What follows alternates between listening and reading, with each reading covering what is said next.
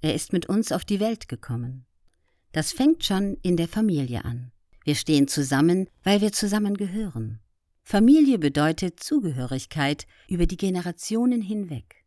Loyal zu den Eltern sind wir auch dann, wenn wir uns über sie ärgern oder, etwa in der Pubertät, sie uns peinlich sind und wir am liebsten wegrennen würden. Wir tun es nicht oder kommen gleich wieder zurück. Loyalität ist eine Form der Treue zu anderen.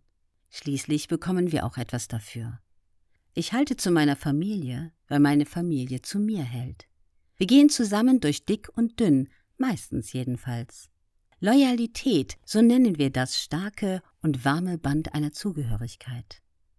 Dieses Band hat einen verpflichtenden Charakter, der in beide Richtungen wirksam ist. Ohne Loyalität gäbe es kein Zusammenleben. Eine Gesellschaft, der das Gefühl verpflichtender Zugehörigkeit abgeht, könnte nicht überleben. Sie müsste zerfallen. Zumindest in der abendländischen Tradition ist das Versprechen der Treue zwischen Mann und Frau Voraussetzung für Liebe, Ehe und Aufzucht der Nachkommen. Wer das Gebot, loyal zu sein, verletzt, gilt nicht nur als illoyal, das tut man nicht, sondern wird nicht selten von der Gruppe geächtet, die er verlässt.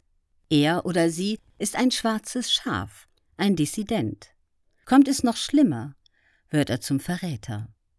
Loyalität verliert ihre Unschuld, sobald man sich ihr nähert. Kann eine Haltung eine Tugend sein, wenn sie in letzter Konsequenz die Rechtfertigung eines Verbrechens einschließt? Dann kommt es zu einem Konflikt zwischen Treue und Gerechtigkeit.